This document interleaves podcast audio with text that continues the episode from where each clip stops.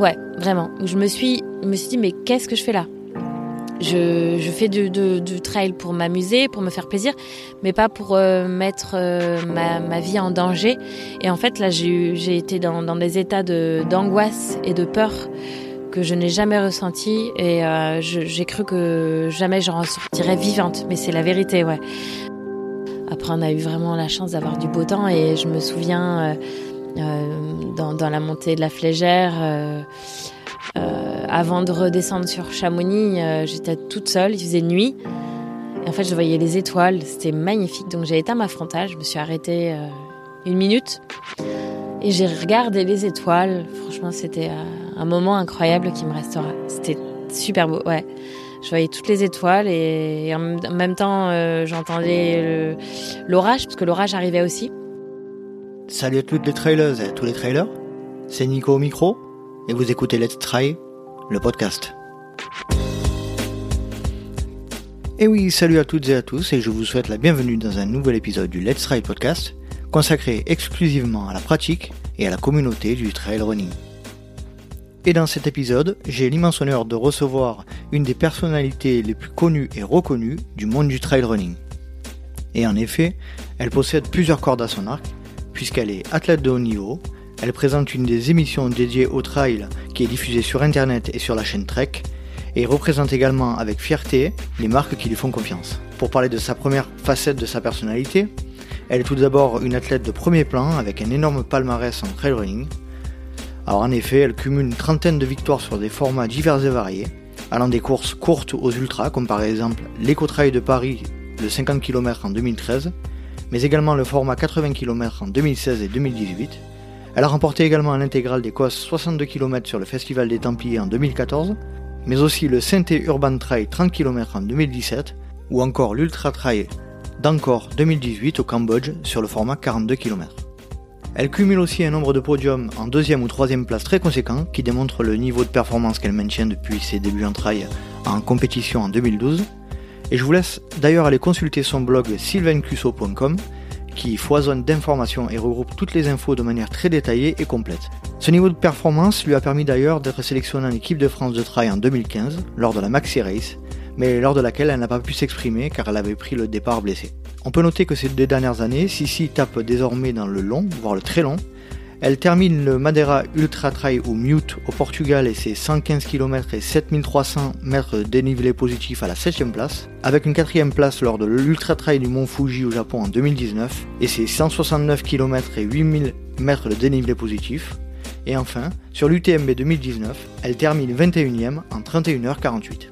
Mais ce qui caractérise le mieux actuellement la Sissi de ces dernières années, c'est la Sissi présentatrice de l'émission Emotion Trail, diffusée principalement sur Trek et sur la chaîne YouTube. Elle met dans cette émission à l'honneur différentes personnalités du trail running de haut niveau à travers des reportages et des entretiens tout en intimité, dans des lieux magiques et lors de sorties en nature, toutes plus magnifiques les unes que les autres. Nous voici arrivés au terme de ma présentation, j'espère qu'elle n'a pas été trop longue.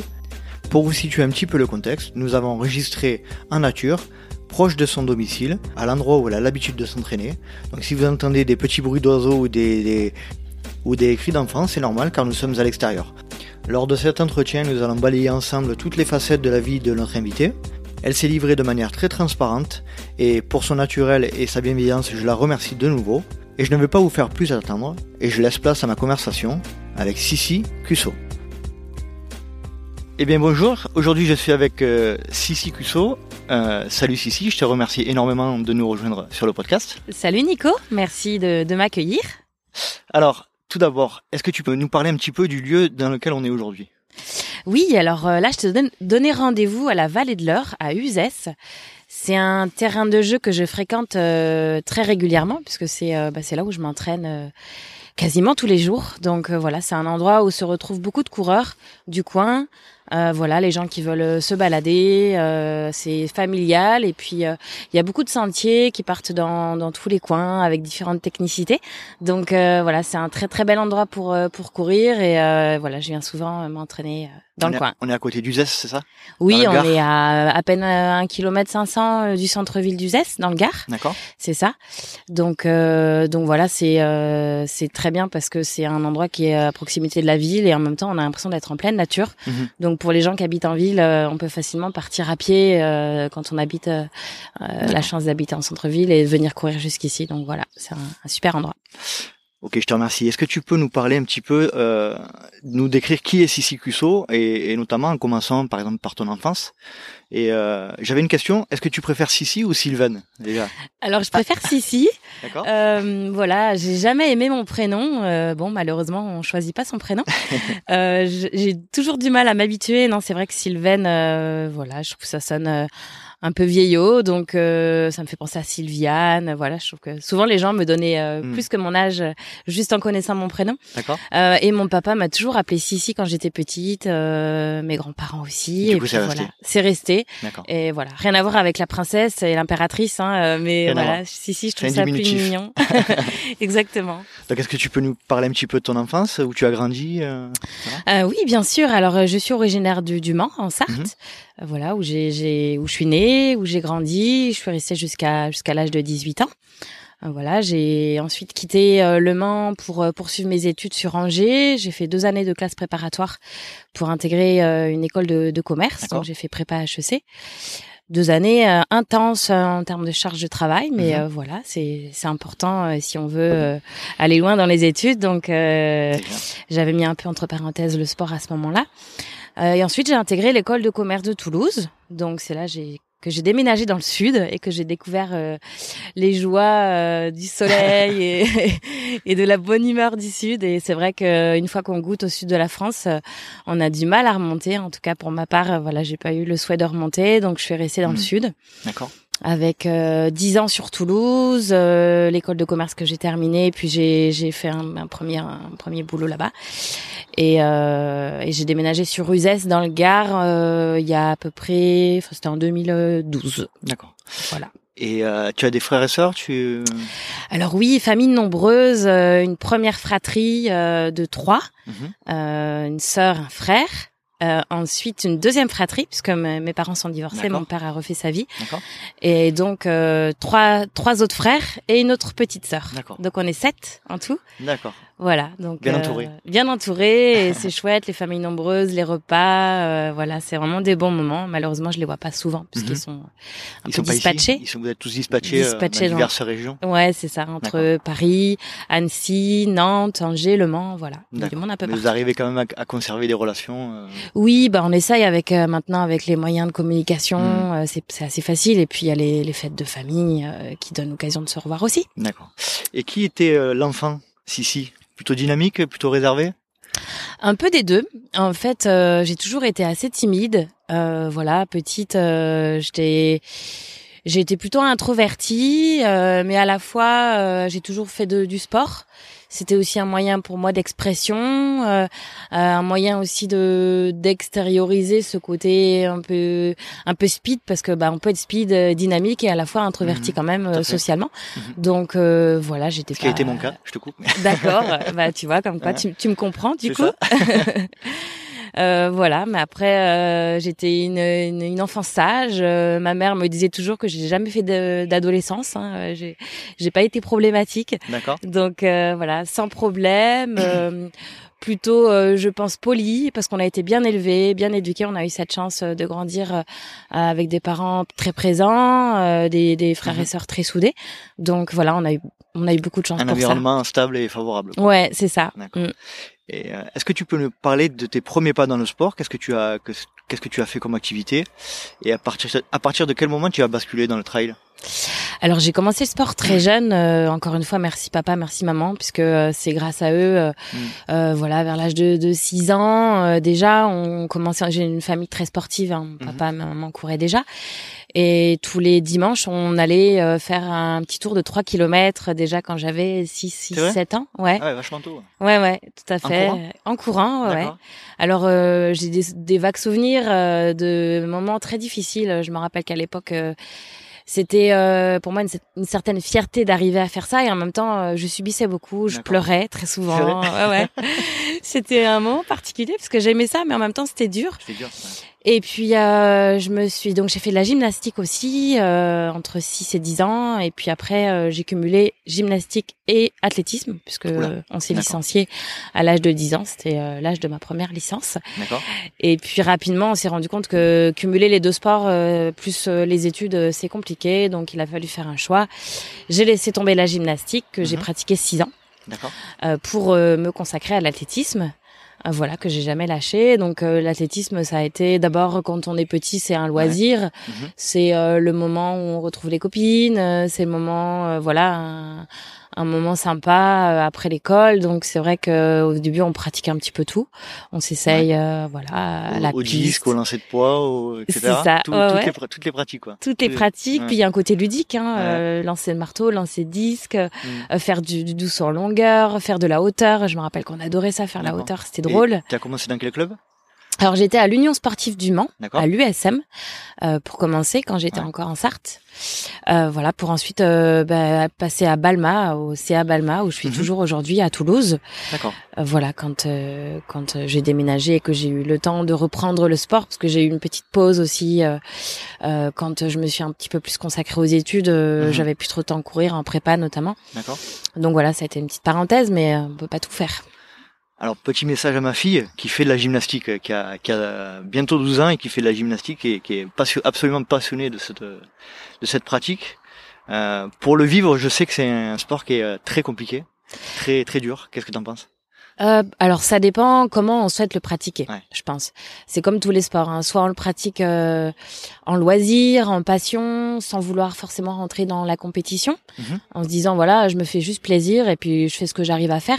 Après, je pense que petite fille, quand on est poussée, entourée euh, par euh, par euh, une prof euh, qui veut nous faire un peu euh, grimper les échelons, faire Mhm. participer à des compétitions, on peut vite rentrer dans, dans le truc. Mhm. Et effectivement, euh, voilà, la gymnastique, ça nécessite de l'agilité, de la souplesse, De la force. De la force aussi. Mhm. Euh, faut pas avoir peur. Par exemple, je, Mhm. je pense à la poutre. Voilà, faisait fait. de la souplesse arrière sur la poutre. Je me rappelle que pour moi c'était Mhm. terrible, euh, la peur de me faire mal.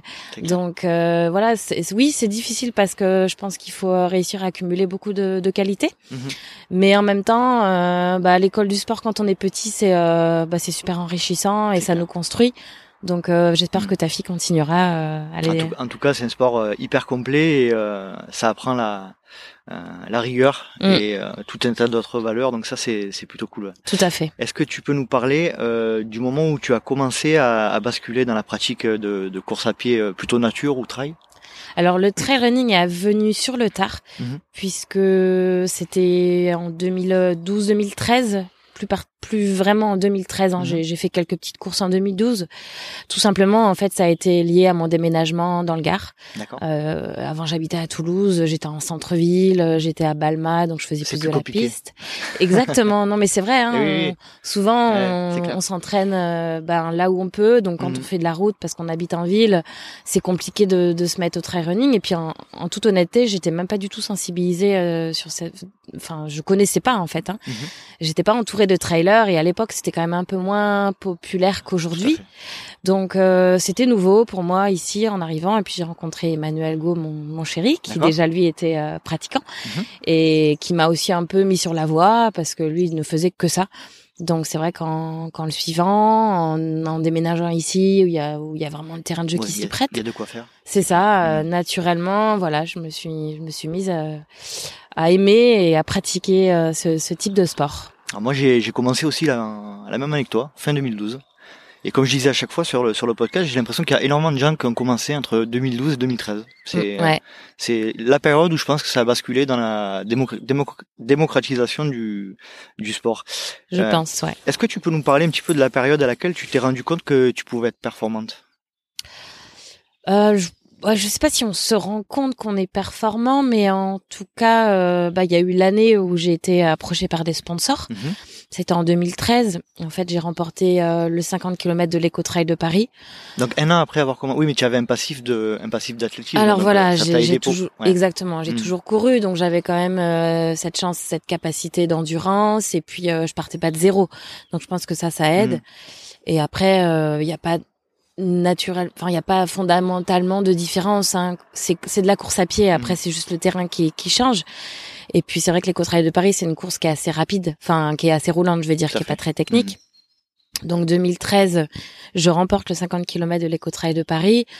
Bon, c'était euh, c'était vraiment une surprise. Hein. J'ai pris le départ. Euh, pour moi, c'était long déjà 50 km. T'avais jamais fait aussi long Non, j'avais jamais fait aussi long. Donc c'était bon. Je me suis lancée préparée quand même. Je Mhm. m'étais vraiment bien préparée. Mais euh, voilà, le remporter pour moi, c'était euh, bah, c'était une belle surprise en fait. Je me suis moi-même étonnée, Mhm. même s'il n'y avait pas à cette époque-là un, même- gros plateau. Peut-être le même, le même niveau qu'aujourd'hui, peut-être C'était pas, Euh, c'était pas le même niveau, je pense. Je je m'étais même pas renseignée Ouais, sur le plateau en fait pas. parce que je pensais Mm. pas du tout gagner ni faire un podium. J'avais pas d'objectif de performance hein, ce jour-là.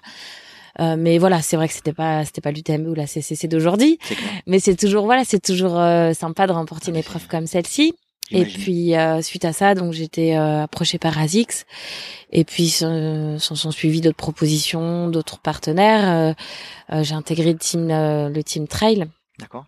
Et puis après, je pense que quand on a des partenaires qui s'intéressent à nous, on est euh, un peu plus euh, entraîné dans une logique euh, de réussite, de performance, Mhm. en tout cas de, de se donner les moyens, hein, puisque euh, voilà, on a envie de, de montrer que les, les partenaires ont raison de nous faire confiance. Donc, euh, je pense que c'est naturel et euh, on se donne un peu plus les moyens. Donc 2013, ouais, je- j'ai commencé à mieux m'entraîner euh, en termes de quantité et de qualité. Parce que c'est vrai qu'avant ça, euh, j'étais plus sur euh, un entraînement euh, quand j'ai le temps et pas forcément très structuré. Euh, j'étais en club et puis c'était plus un amusement de retrouver les copains, de faire des courses pour s'amuser. Mhm. Donc j'étais vraiment pas rentrée dans une logique de euh, d'essayer de faire des résultats. Donc ça, Mhm. voilà, ça, je dirais à, que part- tout a à partir de l'éco-trail, tu as commencé à, à passer dans une pratique plus, euh, Ouais. plus rigoureuse et plus professionnelle. on va dire. Ouais, c'est ça. Ouais, avec euh, des participations au championnat de France de trail. Mhm. Et puis après, euh, voilà, j'ai vu que j'arrivais à faire des podiums. Et Mhm. puis euh, c'est toujours, euh, ça fait toujours plaisir. Et après, on rentre dans dans dans une satisfaction aussi un peu personnelle de voir qu'en fait, en s'entraînant, on arrive à avoir des résultats et ça fait ça ça remplit quand même parce qu'on se dit bah c'est cool. euh. C'est un cercle vertueux, Oui, exactement, c'est le Ouais. mot. Et c'est ça. c'est ça. Est-ce que tu peux nous parler un petit peu de, de justement ta participation au, euh, au championnat du monde de, de trail, me semble, euh, Mhm. avec l'équipe de France? Alors c'était en 2015, effectivement, j'avais euh, été sélectionnée. euh, euh, pas sur euh, c'était à l'époque il y avait des sélections il y avait quelques athlètes qui étaient sélectionnés euh, sur des courses. Euh, il y avait les les les, prom- les trois premières à l'époque c'était la course des Templiers enfin voilà il y avait des courses de sélection. D'accord. Et se rajouter à cette sélection euh, des athlètes euh, entre guillemets remplaçantes qui étaient sélectionnés sur des résultats à l'année en fait hein, sur euh, sur résultats de, de, de belles courses comme Mhm. le, le TTN ou autre. Donc moi j'avais la chance de faire, faire partie de cette rallonge des sélectionnés Euh, c'était Philippe Propage à l'époque qui s'occupait de la sélection qui s'occupe d'ailleurs toujours de la sélection je Il me crois semble, oui. Ouais. Donc euh, bah pour moi c'était c'était un, une sacrée euh, un sacré honneur de déjà de d'avoir la chance de porter le maillot de l'équipe de France Mhm.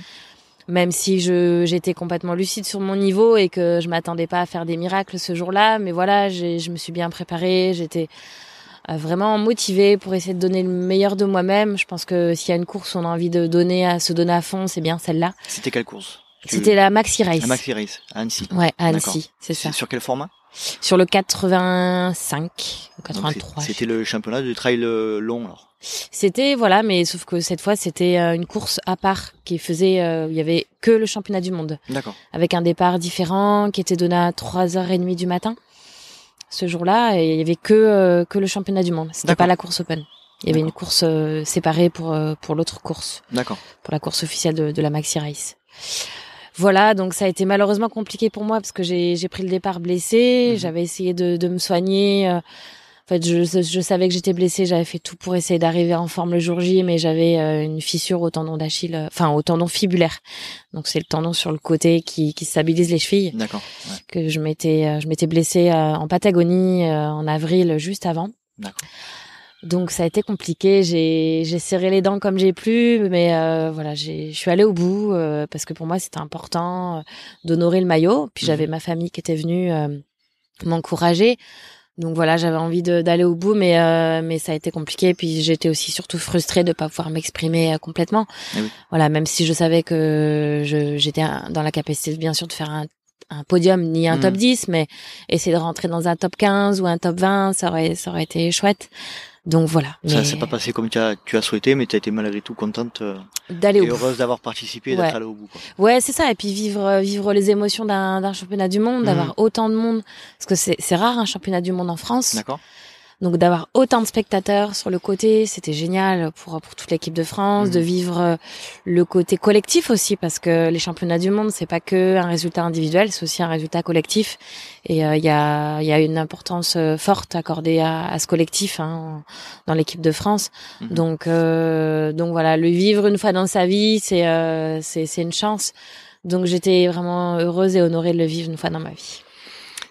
Je dis souvent dans le podcast que le, trail c'est le, le sport individuel, le, le, sport individuel le plus collectif qui existe, parce que c'est souvent euh, on, on, réussit des objectifs, euh, on n'est on n'est pas seul quoi. C'est souvent le cas. C'est vrai. Et justement, euh, tu as un coach toi? Notamment oui, par rapport à ça? Oui, j'ai un coach. Mhm. J'ai un coach qui est mon, mon amoureux. voilà, qui me coach depuis que je fais du trail running, parce que c'est vrai que depuis le début. Donc. Ouais, alors avant, avant ça, j'avais des coachs euh, qui étaient au club respectif où j'étais. Euh, mais voilà, après depuis que, que j'habite maintenant ici, je suis plus à Toulouse, c'est compliqué. Euh, j'ai toujours gardé ma licence à Balma, mhm. mais n'étant plus sur place, c'était compliqué de garder un coach du club. Mhm. Donc voilà, et puis c'est vrai qu'au bout d'un moment, on commence à bien se connaître. on ajuste aussi en fonction de du travail, des, des différentes contraintes familiales et professionnelles. Donc je pense que c'est bien d'adapter aussi en fonction de ses ressentis et voilà. Je pense qu'avec le temps on, on devient plus euh, plus sage mhm. dans l'approche de sa pratique. Et voilà on, on apprend et on, on voit les choses différemment on est peut-être un petit peu moins borné à se dire là là j'ai une séance sur le papier, il faut absolument que j'aille la faire. Oui, mais si je suis trop fatiguée ou si j'arrive pas à la caser, je vais mhm. pas la faire à 22 heures parce que c'est le seul créneau que j'ai trouvé.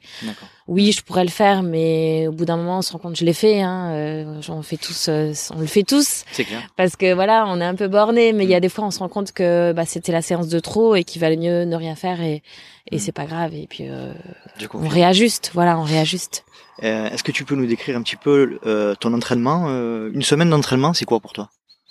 Alors en général c'est six entraînements. Oui voilà, hmm. parce qu'après ça, ça s'est modifié en fonction de, de mes objectifs, c'est ça. Tout à fait.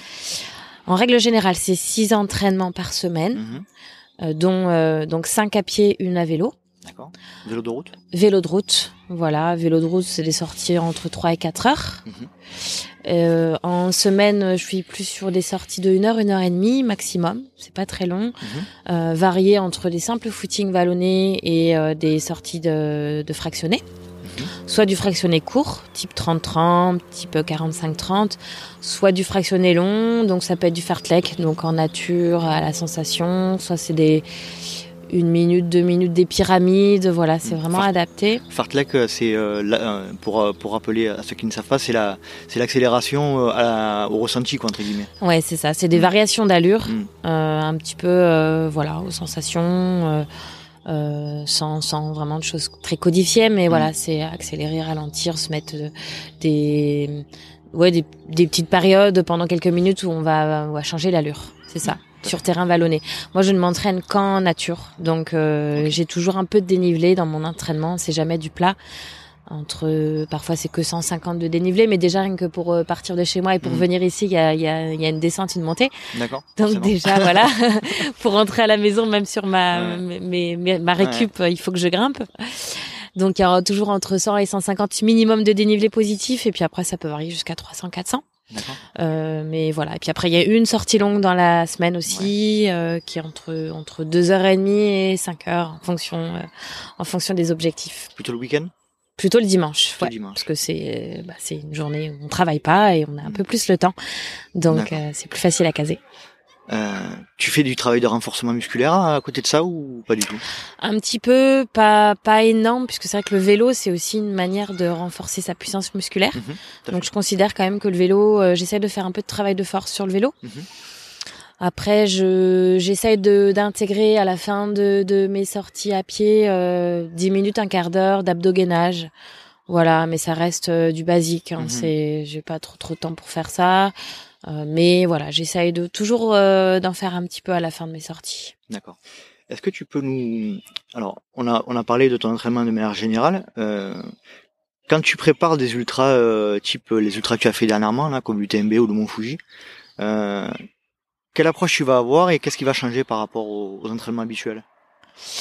Alors, c'est des épreuves euh, qui sont particulièrement longues, donc c'est vrai que c'est important euh, bah, de, d'entraîner son corps pour tenir sur euh, plusieurs heures, puisque c'est mhm. des courses euh, de minimum 25, euh, 26 heures, pour moi en tout cas, mhm. qui peuvent aller jusqu'à 32 heures. L'UTMB, j'ai mis 31 heures 50, 48 exactement. donc c'est très très long, donc c'est important ben, de, de faire des sorties de, de plus de, de 3-4 heures. Mhm. en général, en semaine normale, je dépasse rarement plus de 3h30, 4 heures, donc... Euh, voilà, c'est intégrer des blocs de charge. Euh, c'est vrai que c'est beaucoup ça. Euh, c'est ça peut être une semaine entière, notamment pour, préparer l'UTMB. J'étais mhm. allée sur place et j'avais fait une semaine entière enchaîner des sorties de 3-4 heures tous les jours pour arriver en une semaine, ouais, hmm. ou, au moins euh, cinq jours. Un gros bloc, quoi. Un gros bloc de. C'est ça, un gros bloc. Alors, faut toujours être vigilant, bien sûr, de ne pas rentrer dans, dans de la fatigue et euh, essayer de le faire intelligemment. C'est-à-dire que euh, pas forcément le faire à fond. Ça peut être des rangs de course. Mhm. intégrer des rangs de course, c'est très intéressant en montagne. Il faut toujours se dire qu'on n'a pas forcément besoin de toujours courir. Et quand on s'entraîne 6-7 heures, on peut marcher, on peut s'autoriser des, des moments où on marche euh, donc euh, voilà, c'est une manière aussi de, de vivre euh, la discipline différemment et de, de voir ça comme aussi un plaisir parce mhm. que marcher en montagne, ça permet de plus apprécier le. Ben ouais, c'est ça. Ouais ouais, on découvre, on visite et puis du coup on, on s'entraîne avec plus ben de de motivation puisqu'il mhm. y a un côté ludique, un côté un côté sympa. On est euh, surtout quand il fait beau. Euh, voilà, je pense qu'il faut prendre un peu du recul et pas forcément se dire euh, je vais je vais m'entraîner. Attention, faut que je cours pendant 7 heures. Se dire voilà, je vais faire une belle balade et et ça passe vraiment mieux. Mmh. emmener à manger, éventuellement s'arrêter dans les il y a toujours enfin par exemple je pense à l'UTMB euh, c'est arrêté boire un un, coca dans dans un je, je me rappelle plus exactement l'endroit là où il y a un ravito sur la course. Euh, voilà, s'arrêter, c'est pas grave de s'arrêter un mhm. quart d'heure, 20 minutes pour euh, pour boire quelque chose de frais parce que souvent on s'entraîne l'été. Mhm. Euh, voilà, donc euh, finalement c'est euh, j'ai vraiment pris du plaisir à préparer ces épreuves parce qu'on est dans un autre état d'esprit que se faire une sortie d'une heure, une heure et demie à fond où on se met du fractionné. Mhm. Voilà, c'est du long, lent. C'est du temps long. C'est du temps long, voilà. Alors après, il faut aimer dehors. C'est vraiment ça. Faut aimer dehors. Euh, faut aimer euh, faut aimer l'endurance parce mhm. qu'on passe du temps. Euh, voilà, faut pas forcément tout le temps regarder sa montre. Et puis, euh, faut pas mhm. forcément regarder les kilomètres aussi parce que quand on fait beaucoup de dénivelé, euh, forcément mhm. les kilomètres, ils avancent moins vite. Forcément. Donc on peut faire 30. 30 et, euh, et 3000 par exemple avec beaucoup d'heures mais mais c'est normal hein, parce que quand on fait des, des ascensions qui durent une heure comme on en trouve sur l'UTMB eh bien, voilà, les kilomètres ils défilent moins vite, mais mais c'est important pour préparer ces longues courses. Hmm. Est-ce que tu peux nous parler de, de ton UTMB de cette année, euh, ton état d'esprit, ce que tu en as retiré?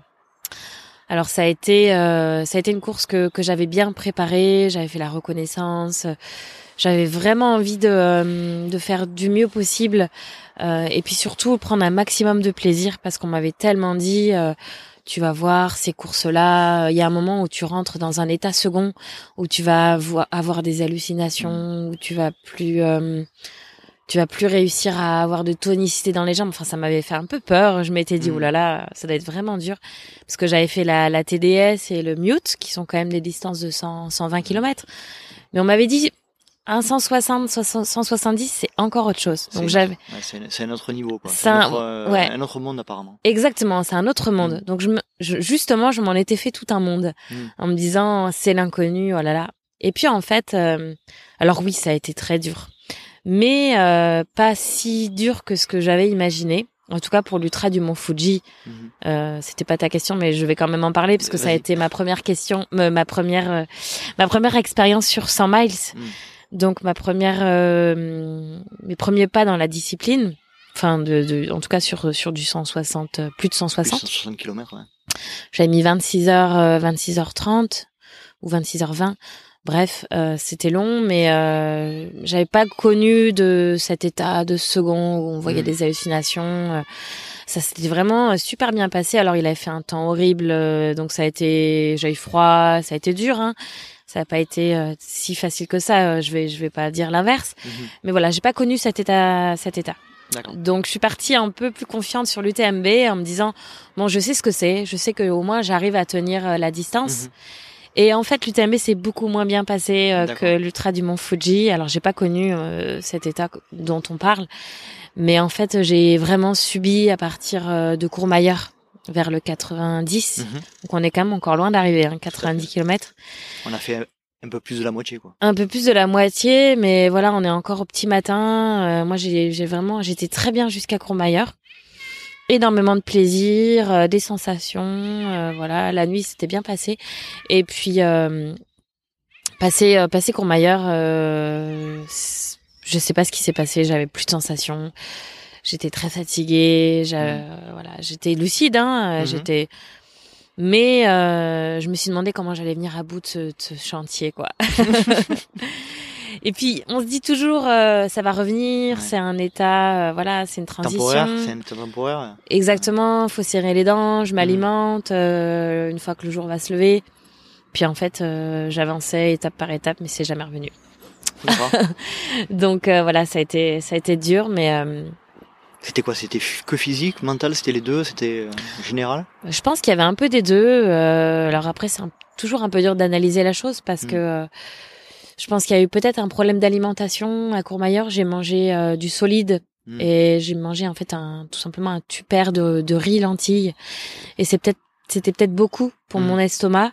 Je pense que j'ai eu un problème pour euh, ensuite pour digérer. euh, alors peut-être j'ai accusé le coup et puis après euh, j'ai j'ai cru que c'était une hypo donc j'ai remangé derrière. Donc euh, je pense voilà il y a, y a des choses à changer au niveau alimentaire. De toute façon, on apprend. Hein. On apprend, ouais, c'est ça, c'est exactement comme ça que Ouais. j'analyse la chose. Ouais. Euh, j'ai essayé de de tout tout, tout prendre en compte.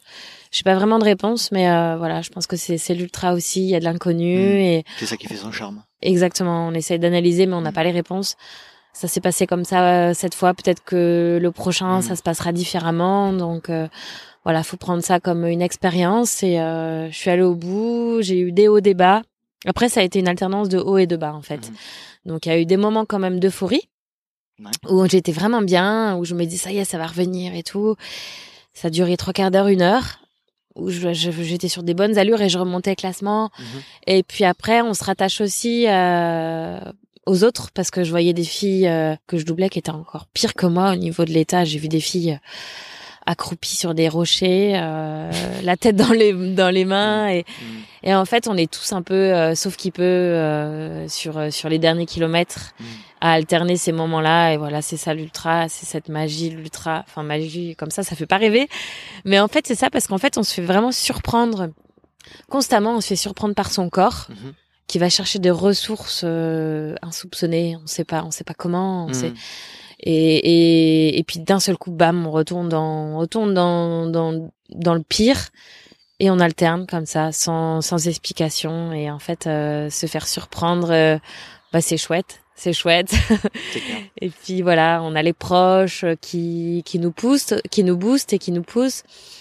Voilà, on avance euh, ravito après ravito et euh, avec toujours cet objectif de ligne d'arrivée. Et euh, voilà, après on se rattache aussi à, à l'environnement parce que Mhm.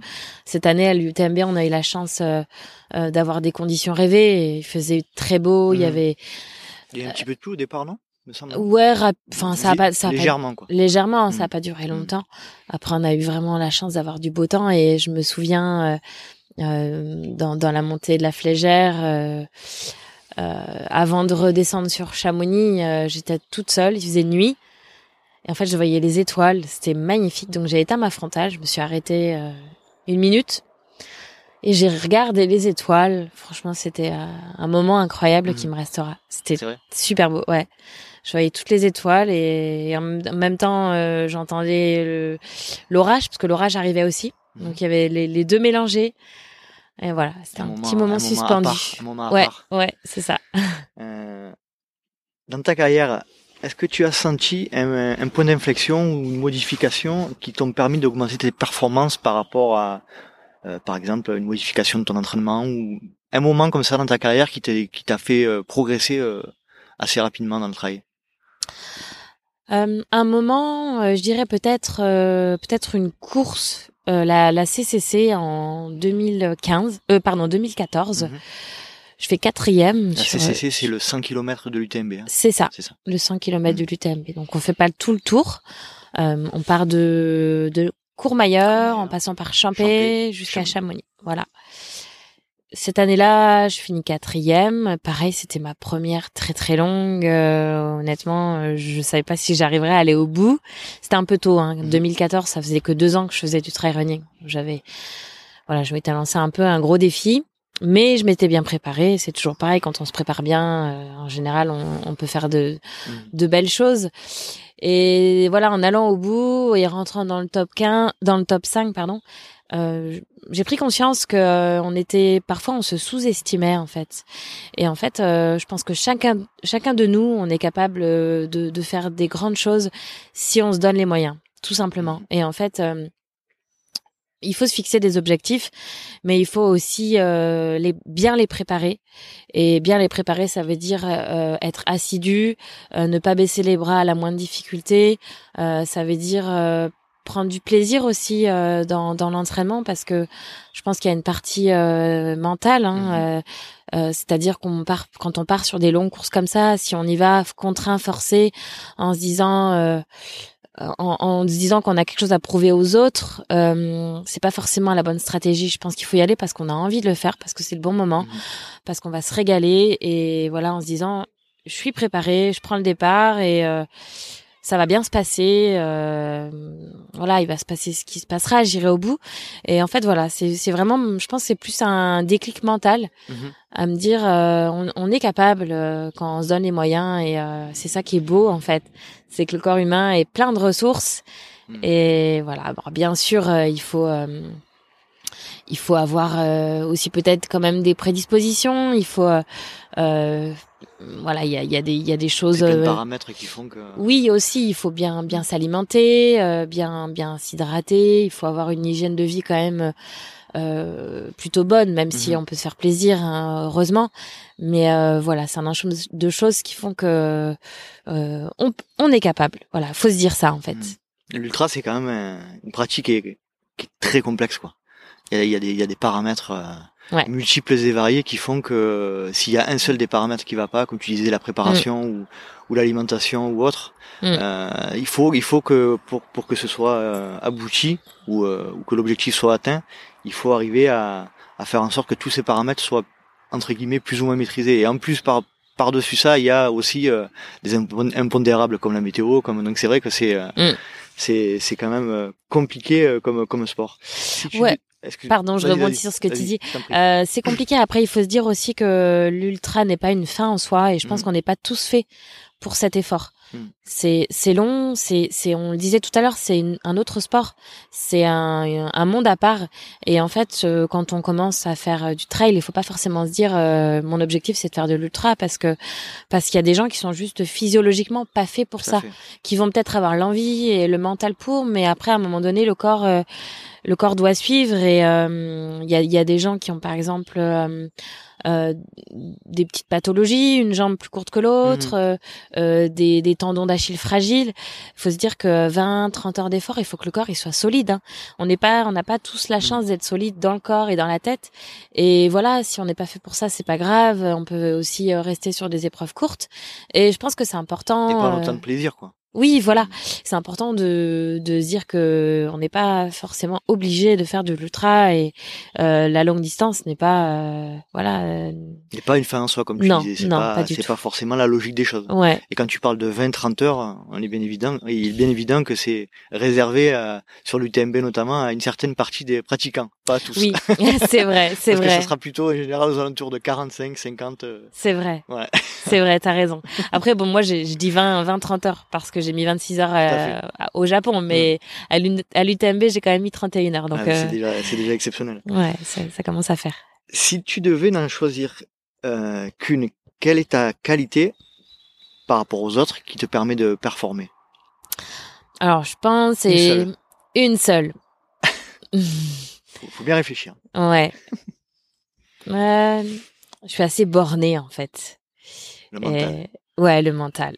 Le mental parce que c'est vrai que j'ai j'ai très très très rarement abandonné une course et en fait les rares fois où j'ai abandonné une course c'est parce que euh, j'étais au sol et que j'ai terminé à l'hôpital. Tout simplement. Donc euh, je me suis cassé un pouce, euh, je me suis euh, fait les deux chevilles, mais quand je me dis fait les chevilles, c'est-à-dire que je pouvais plus marcher. Donc j'ai je suis je suis allée aux urgences. Mmh. Voilà, mais terminer une course juste parce que j'ai pas envie ou parce que je suis fatiguée ou parce que je suis pas dans le coup, ça j'y arrive pas. Voilà, et j'ai vraiment ce côté un peu tête de mule et un peu ouais, je vais rien lâcher, euh, peu téméraire, euh, guerrière. Euh, c'est, ça m'aide à aller au bout et euh, aussi à relativiser, euh, relativiser un résultat et à se dire, même si mon objectif c'était, c'était peut-être de faire un résultat, ben si je fais pas un résultat, c'est pas grave. Euh, je vais aller au bout parce que parce que voilà, si je prends un départ, c'est pour aller jusqu'à l'arrivée et si je suis pas blessée et si ça remet pas en, cause euh, en question ma santé et mhm. si c'est pas vital, euh, j'irai au bout et donc le mental. Voilà, ouais, je pense. Ouais. Mm. Et à l'inverse, quelle qualité souhaiterais-tu améliorer pour pouvoir encore progresser aujourd'hui?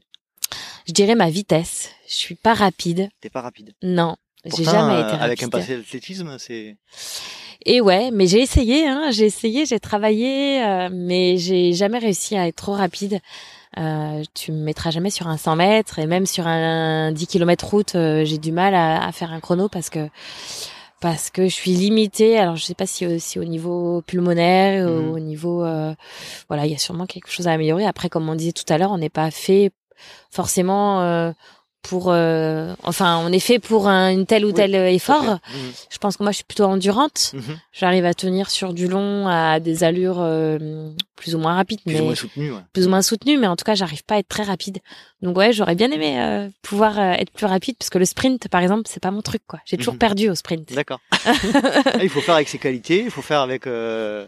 sa, sa, sa, entre guillemets ses, ses capacités. Ouais, c'est sûr, après ça m'a ça m'a malheureusement euh, fait perdre des courses de trail où euh, j'ai perdu au sprint. Voilà. Je pense euh, ouais notamment à la Saint-Élion en 2016. Mmh. On, était au coude à coude pour la victoire avec Juliette Benedicto. Mmh voilà, pour qui j'ai une pensée très forte puisque malheureusement elle n'est plus de ce monde. voilà, elle nous a quittés il y a il y a, il y a maintenant un an. Un an. Ouais. En montagne, il me semble. C'est ça. Elle mmh. a eu un accident. Elle a chuté. Voilà, on avait fait la course, euh, les, les 25 derniers kilomètres ensemble, coude à coude. C'est long, 25 kilomètres sur une course de, de, de 76. Mhm. Et, et en fait, euh, voilà, elle a remporté la course parce qu'elle a été plus rapide que moi et euh, et ça, j'aurais pu, si j'avais été rapide, peut-être que j'aurais pu la gagner, mais c'est comme ça. Ça peut être le cas. Ouais. on va changer un petit peu de sujet. Est-ce que tu, tu peux nous parler un petit peu de ta relation avec tes sponsors euh, et notamment euh, tes, tes compères d'aujourd'hui euh, chez le groupe ASICS oui, bien sûr. Alors ASICS, moi, ça a été, je suis depuis toujours avec avec cette cet équipementier. c'est vrai que je suis, j'accorde une importance à hum, l'investissement sur le long terme avec un partenaire. Pour moi, c'est important parce qu'il y a une relation qui s'installe mhm. et qui se construit avec le temps. On peut pas connaître un athlète en six mois et on peut pas non plus faire nos preuves euh, comme ça en quelques mois. Mmh. Et donc j'ai démarré euh, donc en 2013, comme je le disais tout à l'heure, euh, avec Azix. Et il y a une relation de confiance qui s'est installée. Euh, voilà, c'est une marque que j'aime beaucoup. J'ai beaucoup d'affection euh, euh, pour la marque, pour pour son histoire, pour sa philosophie. Voilà, c'est une marque japonaise. Mhm. les Japonais sont des, des gens très rigoureux. On a eu la chance d'aller rencontrer les équipes de production au Japon, à mhm. Kobe. On a travaillé avec eux euh, pour la conception de, de, de, modèles de chaussures, les, les Trabuco Light qui, mhm. qui, viennent de sortir. Voilà. Euh, on nous a fait des semelles sur mesure. Euh, on a fait toute une batterie de tests pour euh, travailler sur le textile. Donc c'est une chance incroyable pour nous athlètes de pouvoir intervenir dans, dans la partie production. Donc voilà, c'est, je pense que c'est une relation sur la, la durée qui, qui s'est installée et et se sentir investi aussi euh, bah, pour participer à tout ce qui est recherche et développement euh, pour la marque, c'est la plus belle reconnaissance, je pense, qu'on peut donner à un athlète. Mhm. Donc voilà, il y a, y a ce côté, euh, pour moi, qui est important. euh, voilà, sentir qu'on est vraiment, quoi. Vous êtes intégré au processus. Quoi. c'est ça, on participe à à l'histoire de la marque. Et ça Mhm. c'est euh, c'est super important.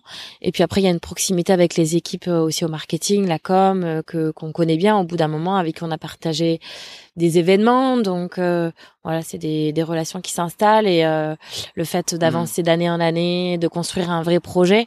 Et ça fait Et- 7 ans déjà, 8 ans maintenant. c'est ça. Ouais. Donc, euh, oui, c'était premiers partenaires. c'est mes premiers et voilà aujourd'hui euh, mm. ce serait compliqué de de courir pour une autre marque Eh oui. Euh, voilà, donc euh, je suis contente que ASICS me fasse confiance encore et je suis contente de pouvoir avancer avec eux et de pouvoir mettre en place des, des beaux projets parce qu'on a eu la Mhm. chance de on a eu la chance de partir au Japon avec euh, Xavier Thévenard et Benoît Girondel l'année dernière. On a eu la chance de partir en Patagonie avec Xavier Thévenard aussi euh, justement en 2015, on a fait les championnats du monde ensemble. Mhm. J'ai participé enfin j'ai j'ai partagé beaucoup de moments avec lui grâce à ASICS et euh, voilà, c'est euh, c'est des événements euh, qui, qui permettent aussi de bien se connaître et euh, de, de partager des, des, des moments forts en émotion. D'accord. Euh, Est-ce que tu peux nous parler comment arrives-tu à équilibrer et à, à trouver une euh, une balance entre tous les aspects de ta vie, que ce soit professionnel, personnel, euh, sportive Parce Alors, que tu, je te coupe, mais tu, tu as une activité professionnelle en dehors de. Oui, je Oui. travaille pour la société Iron. Iron, c'est euh, Iron.fr est une boutique en ligne. On vend euh, tout ce qui est articles de, de course à pied, running, trail, fitness. Mhm. Donc justement, on, on parlait tout à l'heure des partenaires, mais Iron est en plus d'être mon employeur, c'est également un, un partenaire, Mhm. un partenaire aussi de, de longue date, hein, puisque depuis que je travaille pour cette société, je suis également euh, ambassadrice, donc depuis 2012. Donc c'est un partenaire encore plus historique que ASICS finalement, parce que j'ai d'a- d'abord couru pour Iron avant de courir pour ASICS. Mhm. Euh, voilà, et en même temps hum, d'être ambassadrice, euh, j'ai été embauchée par la société. Aujourd'hui, je travaille euh, en collaboration avec les équipes euh, au marketing et à la communication.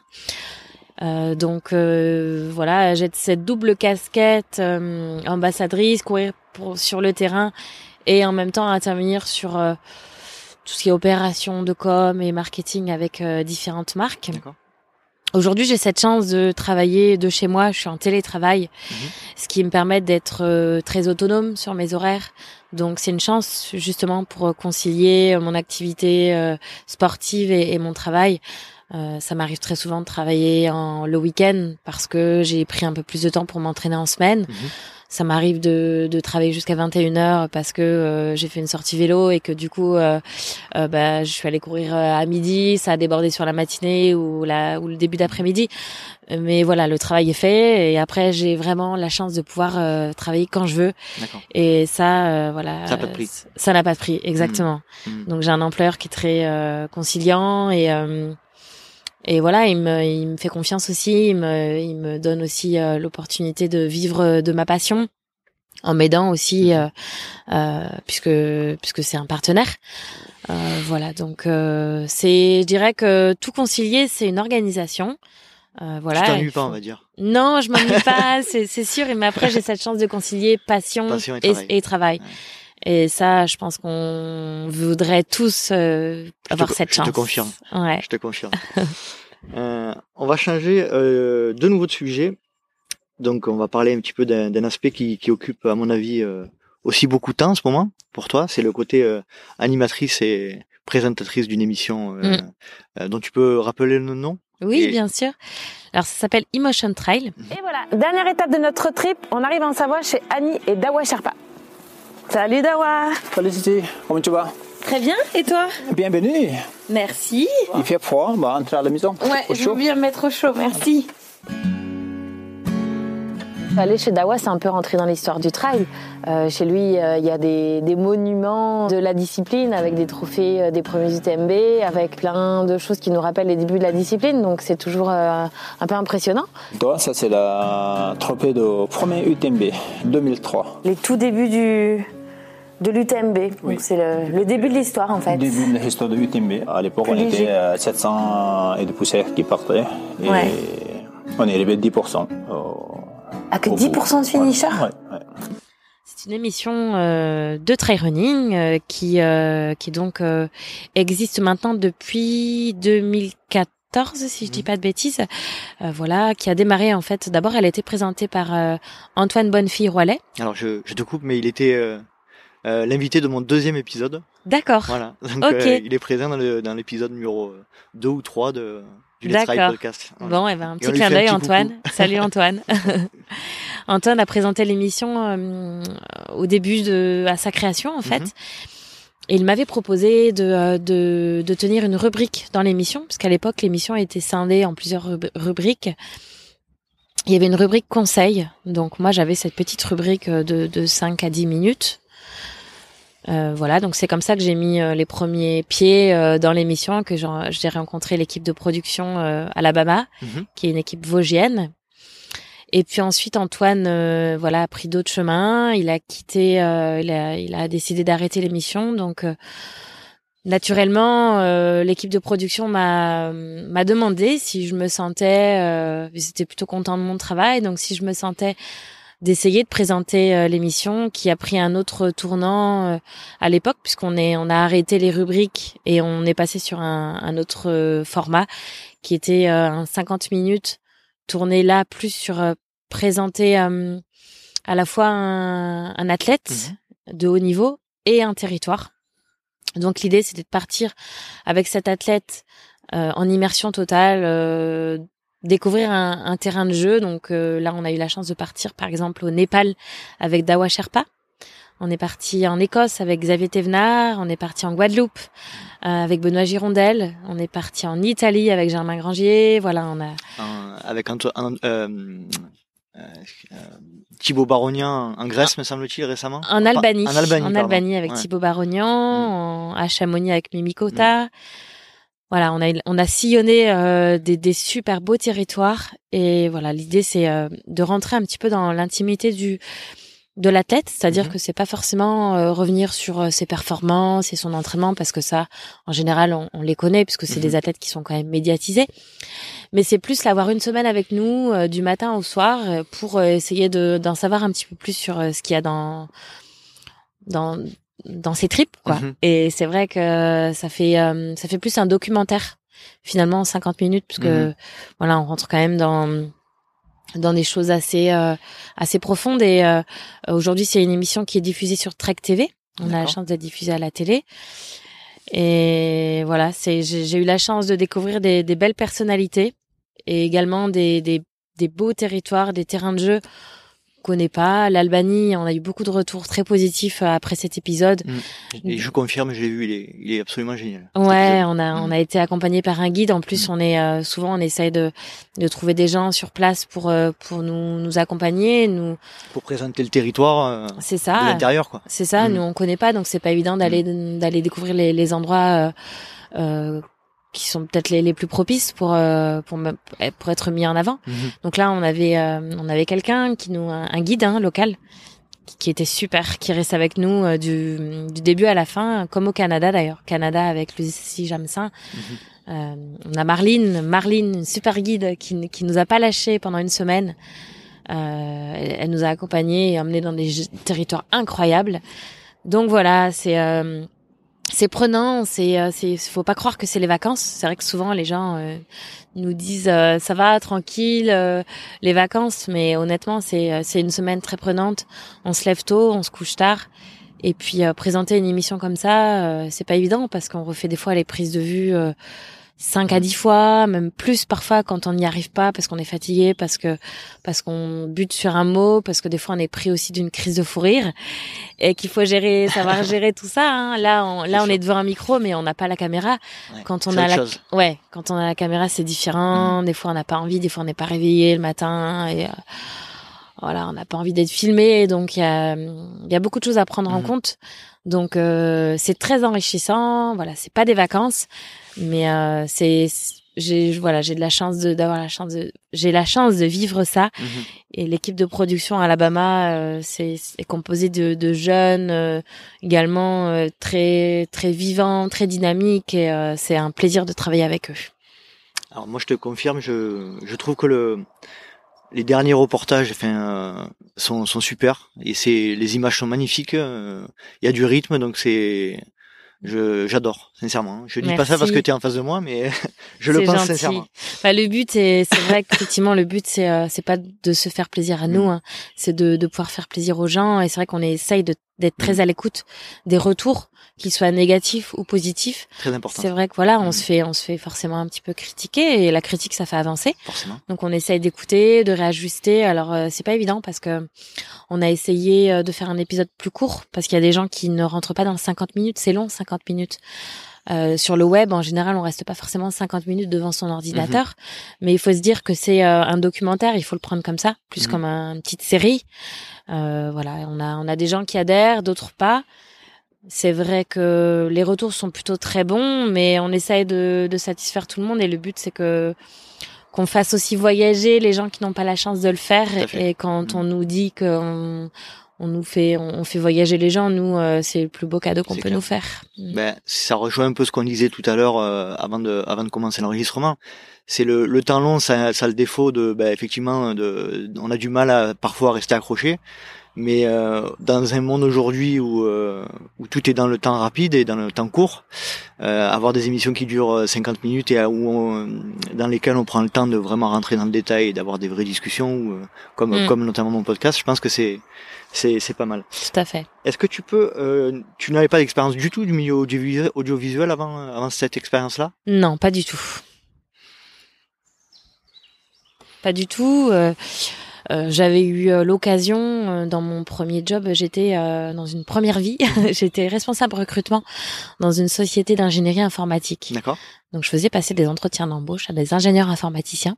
Mhm. Et puis euh, c'était une, une, une PME euh, qui, a beaucoup grossi aujourd'hui. Et du coup on avait eu, euh, euh, on avait participé à des émissions de télé, euh, mais voilà du haut de mes 25-26 ans, Mhm. j'étais toute timide et j'avais participé à des émissions de télé pour présenter ma société. Mais euh, quand je regarde maintenant euh, les, les émissions, euh, je me dis oh là là, il y avait, il y avait du travail. euh, voilà, Faut j'avais. bien commencer. Il faut bien commencer, c'est ça.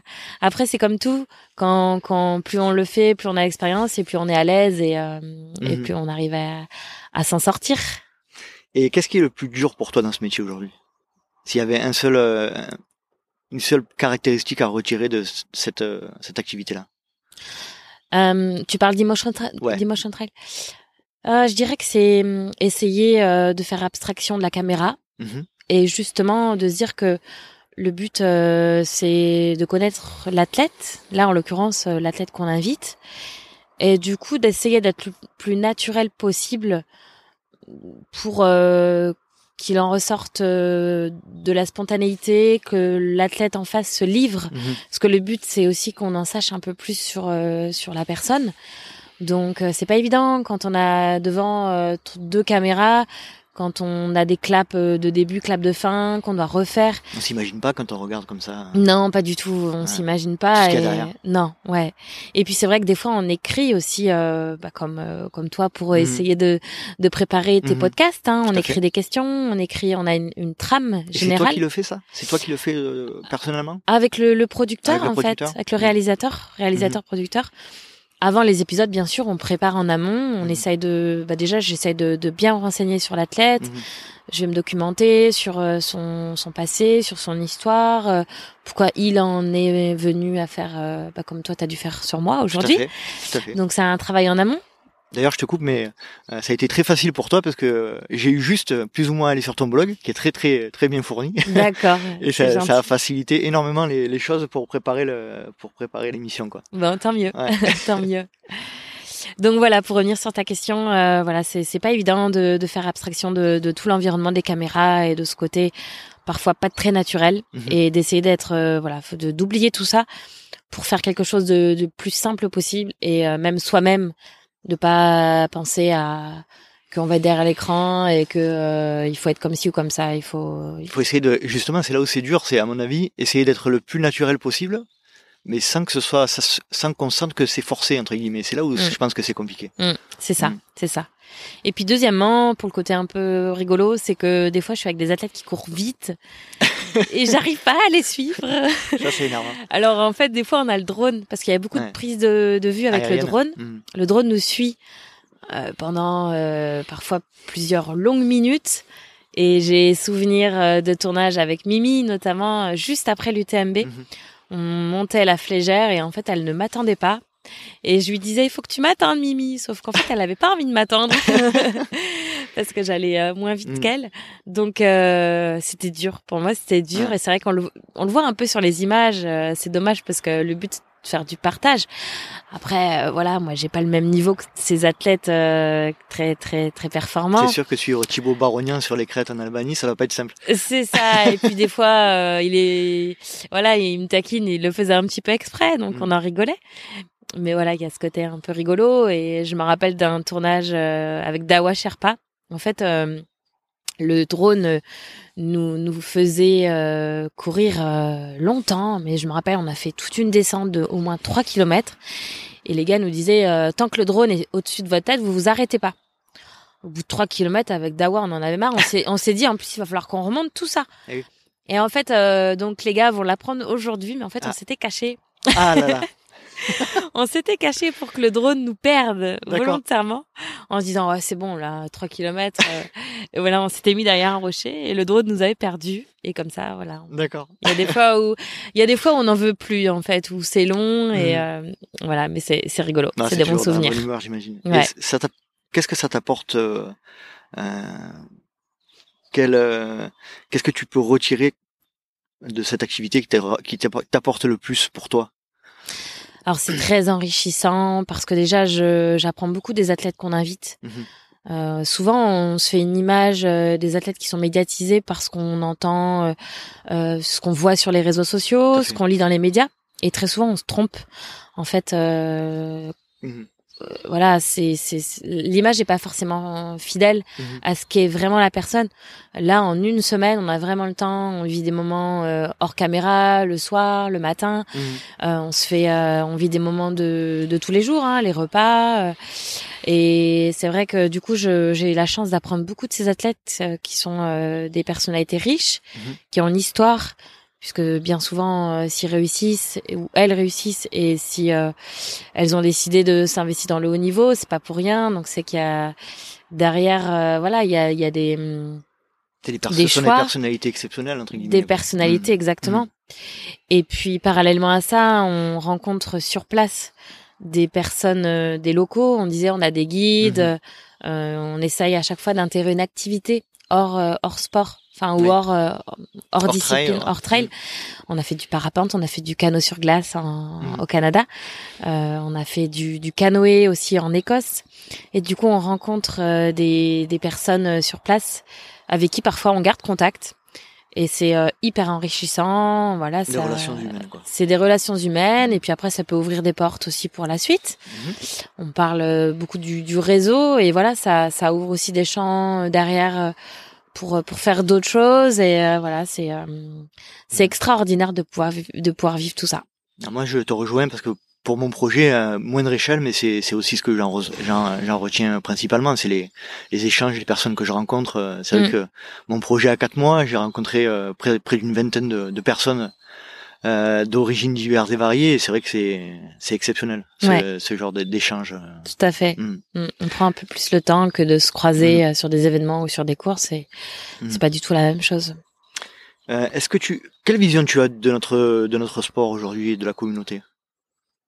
Alors si je continue à pratiquer, c'est qu'elle est plutôt positive.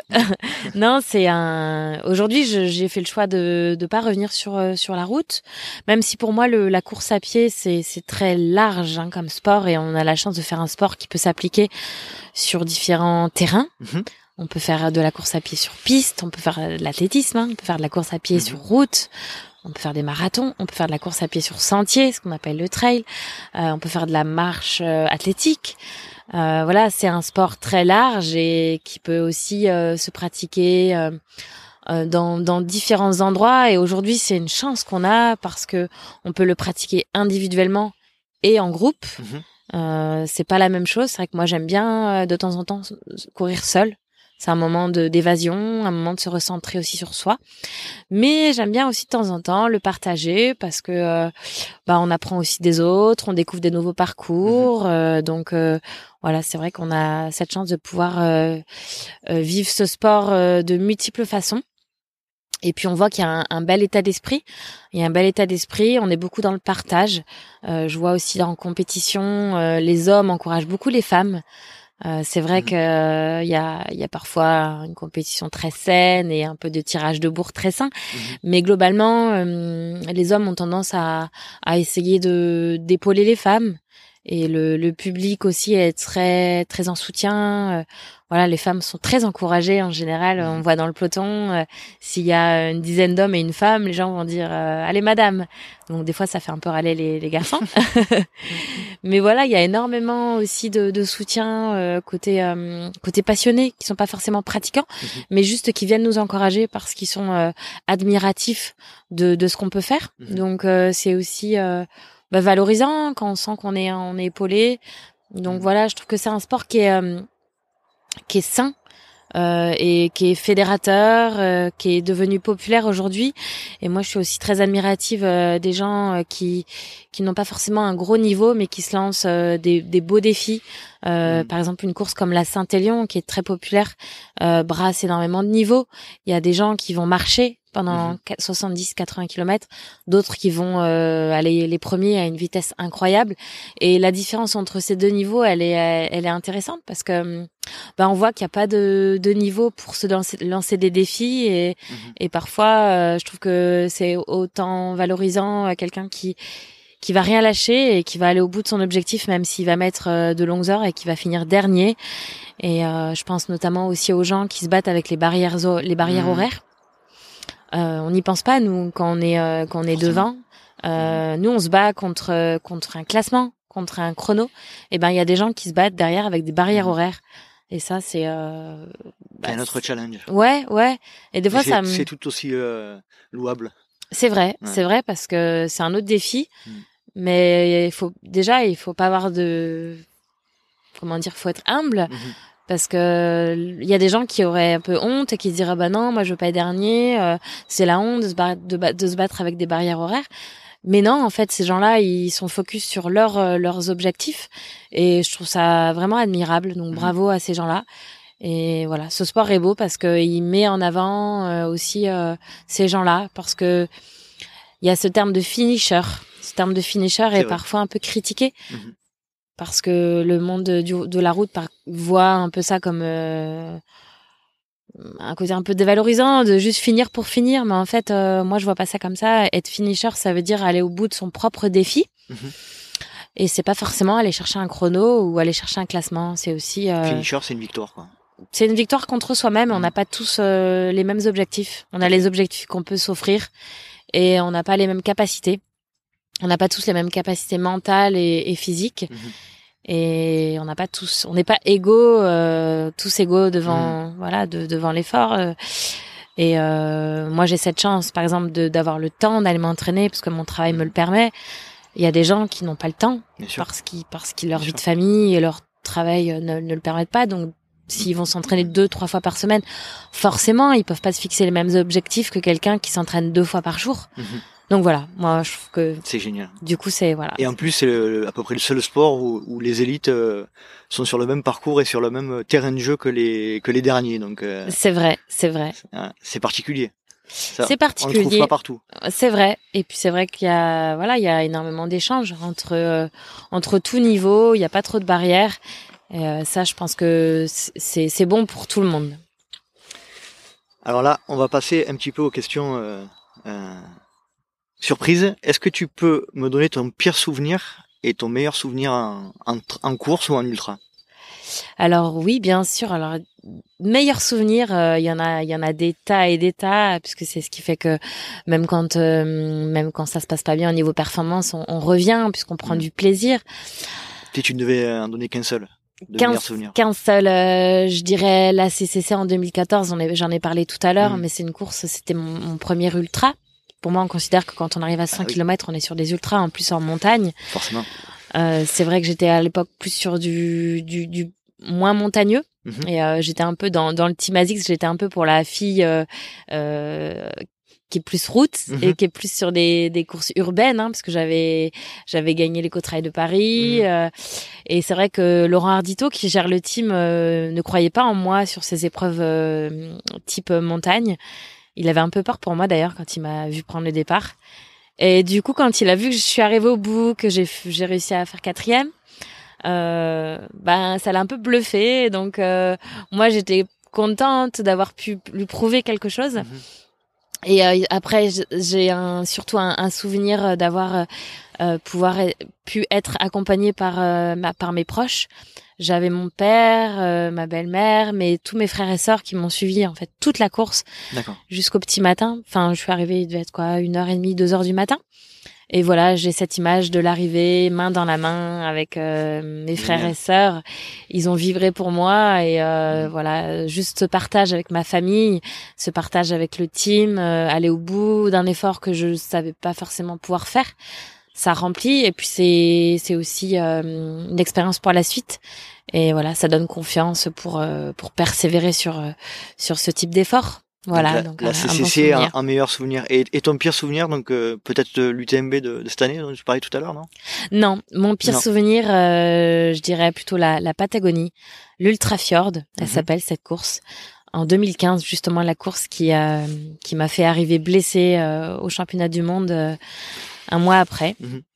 Alors c'est sur le papier, c'était une course qui faisait vraiment rêver, très exotique euh, en Patagonie. euh, les paysages sont juste incroyables.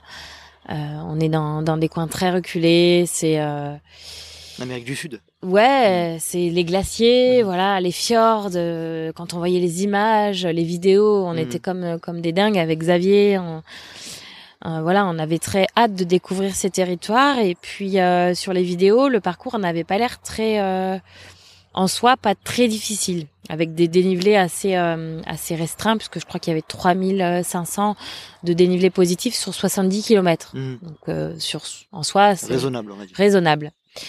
Et en fait, euh, on a découvert un terrain qui était euh, pas du tout ce à quoi on s'attendait. Un terrain très très hostile, euh, avec des passages euh, sur des, des, des glaciers. euh, euh, dans des, des- on a passé des, des torrents avec de l'eau jusque sous les bras, euh, de Ah oui. l'eau de l'eau glacée D'accord. euh, des, des sentiers qui n'étaient pas pas défrichés, donc des sentiers qui n'étaient pas des sentiers, un balisage qui est très très très restreint, donc il y avait des endroits où on pouvait facilement se perdre. D'accord. Et en fait, euh, pour euh, pour expliquer un peu, la- l'année d'après, il y a eu un, un décès sur cette course, un participant qui a fait une hypothermie, et en fait. euh, L'organisation, alors je vais pas critiquer l'organisation parce que c'est sa manière d'organiser les choses, mais Mm. en fait, euh, euh, voilà, il y a très peu de, de bénévoles. euh. en fait, c'est la seule course euh, depuis que je fais du trail running où j'ai eu l'impression de me mettre en danger. Ah, d'accord. Ah oui. C'est allé jusqu'à là, quoi. Ouais, vraiment. Je me suis, me suis dit, mais qu'est-ce que je fais là? Je, je fais du, du, du trail pour m'amuser, pour me Mhm. faire plaisir, mais pas pour euh, mettre euh, ma, ma vie en danger. hein. Mhm. Et en fait, là, j'ai été dans, dans des états de d'angoisse et de peur que je n'ai jamais ressenti et euh, j'ai cru que jamais j'en ressortirais vivante. Mais Ah, c'est la vérité, ouais. Euh, j'ai eu bon après j'ai j'ai fait preuve de malchance Mhm. parce que mes frontales, mes deux frontales ne marchaient plus. Donc euh, j'ai à un moment donné la nuit est arrivée, j'avais plus de frontale. J'ai eu la chance de tomber sur un Chilien à ce moment-là qui m'a prêté sa frontale pour Mhm. pouvoir terminer. Mais en fait, euh, euh, voilà, j'avais j'avais plus de plus plus à manger. Des fois, on reste pendant deux heures sans voir personne dans des conditions euh, à part. En fait, c'est un monde très particulier à Patagonie et les fjords. Et voilà, j'ai, c'était un vrai cauchemar en fait quand j'y repense. Et l'arrivée, c'était une délivrance et je me suis dit plus jamais je retournerai euh, faire cette course. En fait, euh, c'est pas vraiment un trail, c'est un raid. Mhm. C'est un raid dans le sens où il y a très peu de balisage, on peut facilement se perdre. Et euh, voilà, il faut savoir que la Patagonie, euh, c'est euh, c'est pas c'est pas de la, la course dans les Alpes, quoi. C'est Mhm. euh, c'est particulier. Donc euh, bien bien se renseigner avant de se lancer sur cette course. D'accord. On, on- on note alors. Ouais, ouais.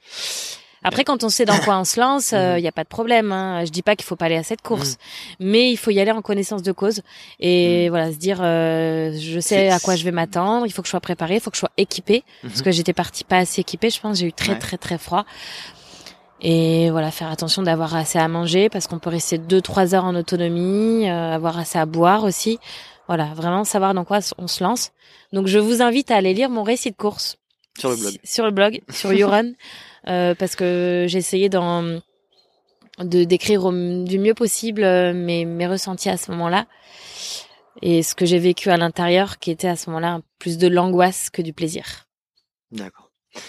Euh, si tu devais ne conserver qu'une course euh, au monde, tu conserverais laquelle?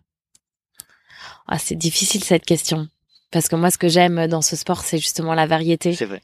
Donc, euh, j'aime autant un éco-trail de Paris Mm. qui va me faire euh, arriver au premier étage de la Tour Eiffel, passer par des coins euh, de pleine nature Mhm. en partant à 50, de Saint-Quentin en Yvelines, euh, passer sur les quais de Seine, Mhm. euh, que euh, que une TDS qui va passer par le Beaufortin, des endroits complètement euh, sauvages où on va être tout seul en pleine Mhm. montagne, où on va traverser des épisodes de grêle. Euh, T'aimes la diversité du sport, quoi. Ouais, moi j'adore justement, Mhm. c'est ce que j'adore. euh, j'adore. euh, euh, moi j'aime j'aime la ville, j'aime la j'aime la nature. Je suis pas je suis pas une vie de, de la montagne. Je suis pas une fille de la montagne. Je suis j'aime j'aime la variété et j'aime courir euh, j'aime courir. Après j'aime quand quand on peut courir euh, l'idée de courir un peu partout. Donc euh, j'aime l'effort de la course à pied Mhm. Euh, et je prends autant de plaisir à courir euh, en pleine nature en montagne que à courir en ville. Même si c'est vrai que quand on peut voir du paysage c'est encore mieux. Mhm. Donc je te, je, te, je te ferai pas le, je te demanderai pas de choisir alors. Non, c'est compliqué pour moi compliqué en fait. pour toi. Compliqué. Qu'est-ce qui te fait courir? Alors, tout simplement, l'effort, j'a- j'aime le- les sensations Hmm. en effort. Ce cette sensation, quand on est bien, euh, où le, un peu le temps s'arrête.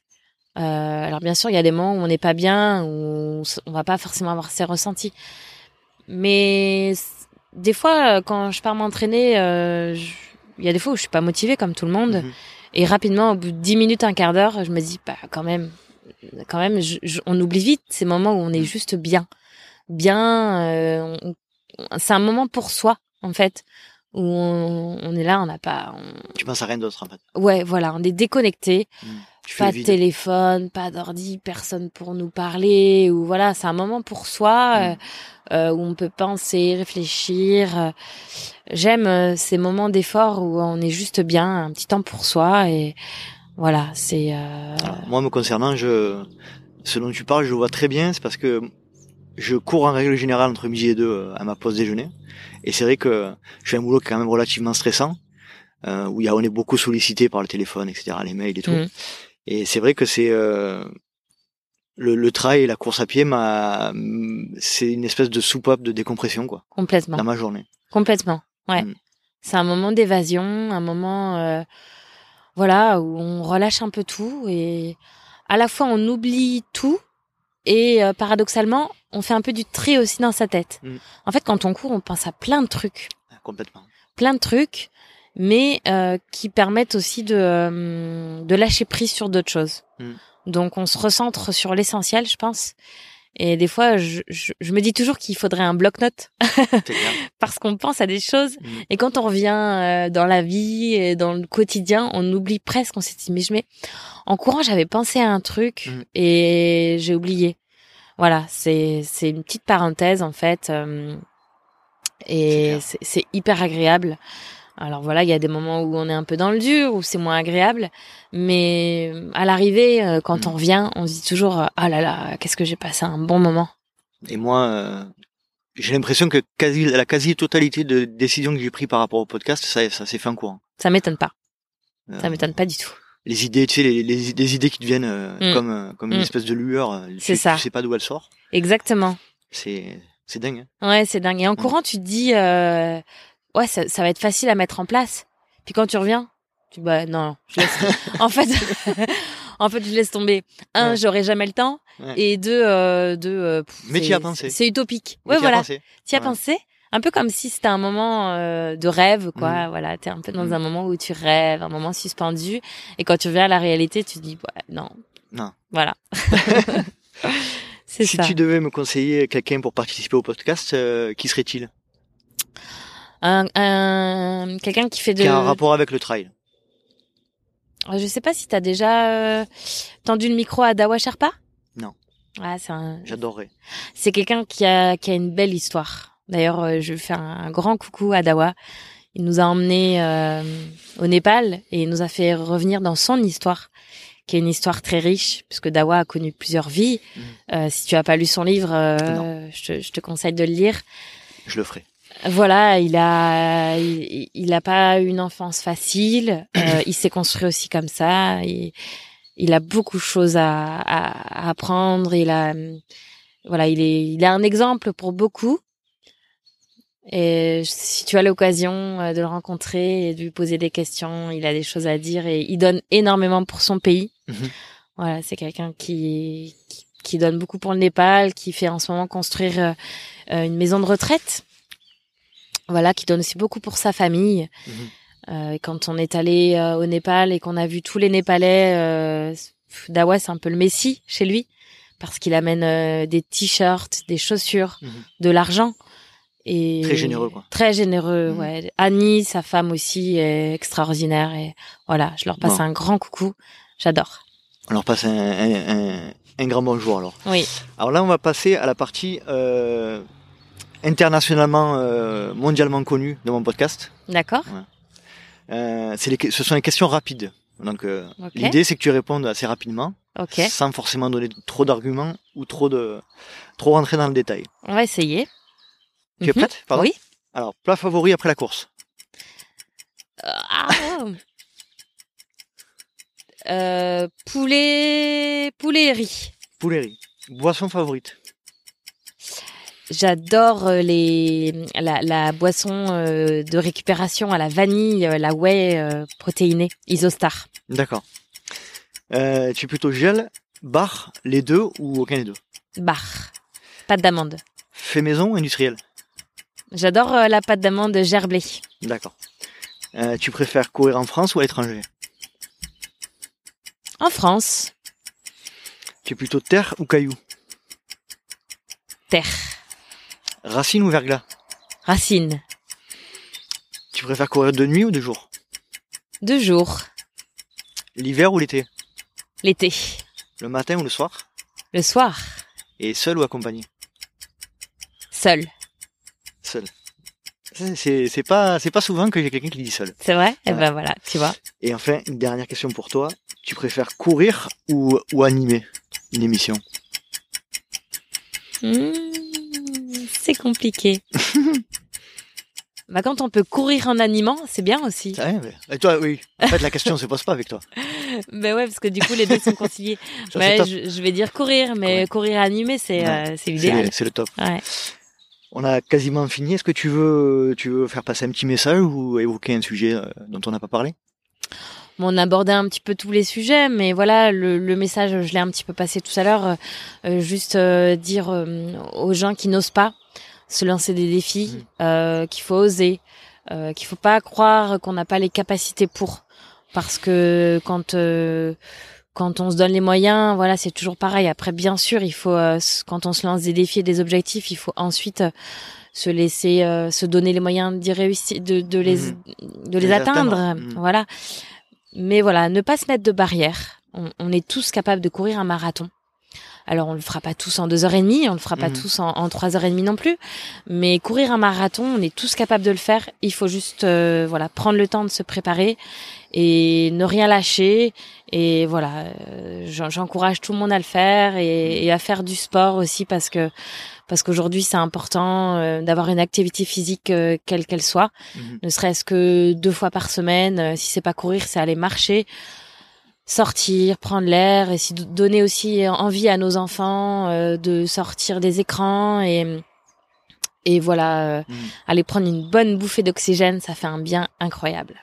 Ok, je suis complètement d'accord. D'ailleurs, euh, un des thèmes de, de mon émission, c'est euh, si vous pensez que c'est impossible, faites-le pour vous prouver que vous avez tort.